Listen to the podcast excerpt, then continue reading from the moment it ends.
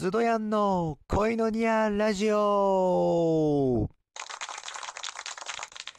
ハレルヤあ自分の大好物を目の前にすると祈る前につい食べちゃう。それでも神様に愛されているスドヤンです。どうもよろしくお願いいたします。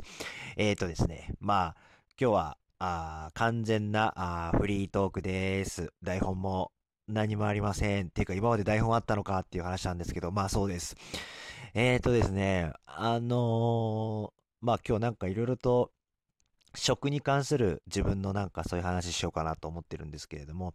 あの、まず、まあやっぱクリスチャンって、あの、食事の前に、まあ感謝のお祈りをするんですね。まあこういう豊かな食材を与えてくださり、えー、食卓にあ素晴らしい食事を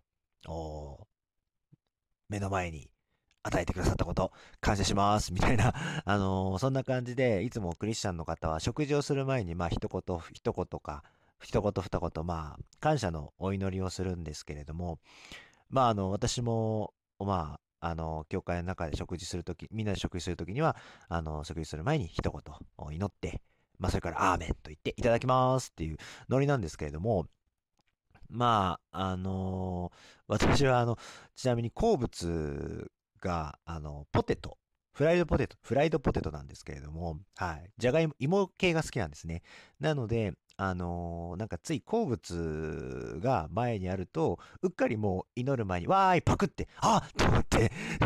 食べちゃうんですよね。はい。えー、まあ、もちろん食べる前に必ず祈らなければならない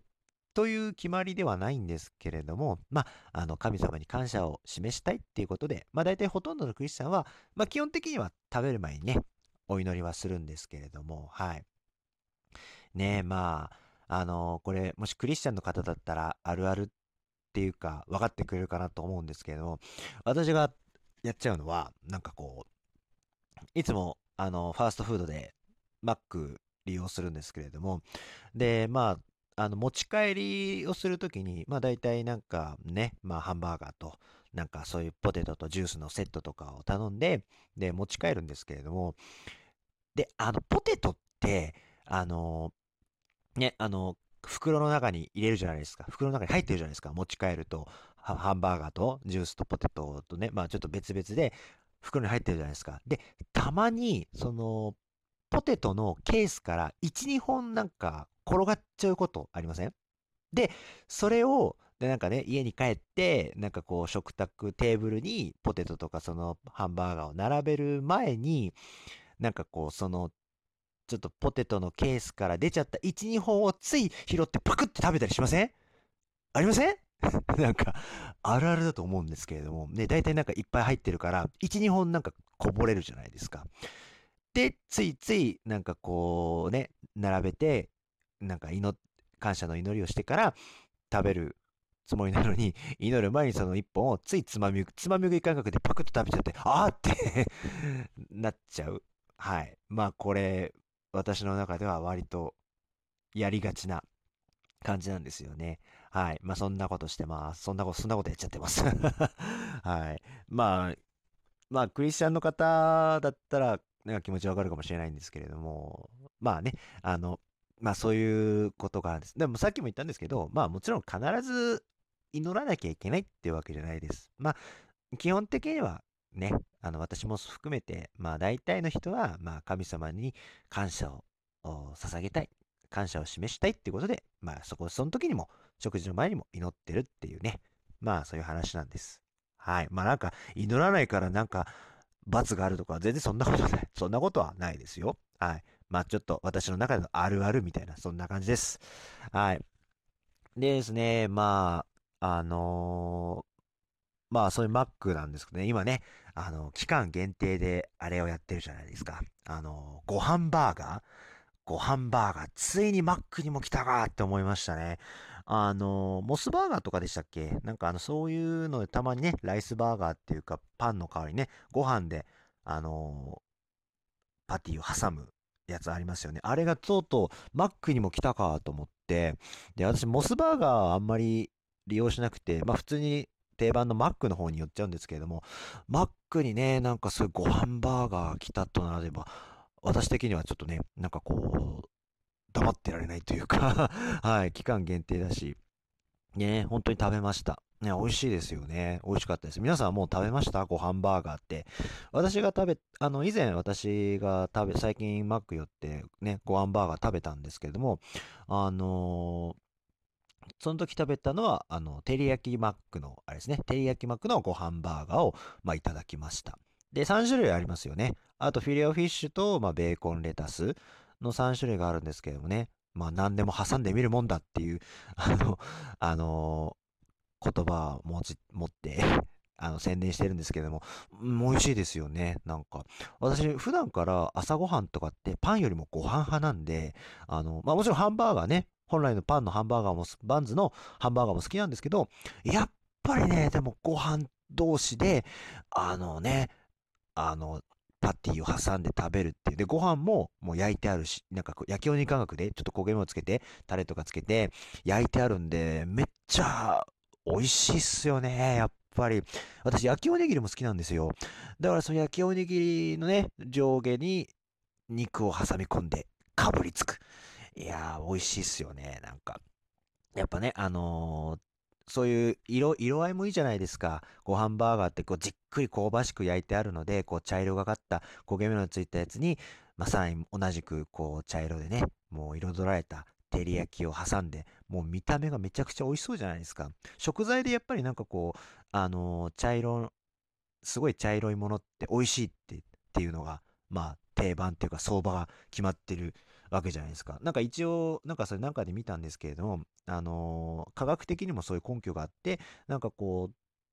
食材に含まれてる糖、甘いのやつね、糖、糖が、まあ、焼焼かれることによって、まあそういう香ばしさと、そういうね、独特そういう反応、そういう茶色い色が出る、そういう反応が出ると。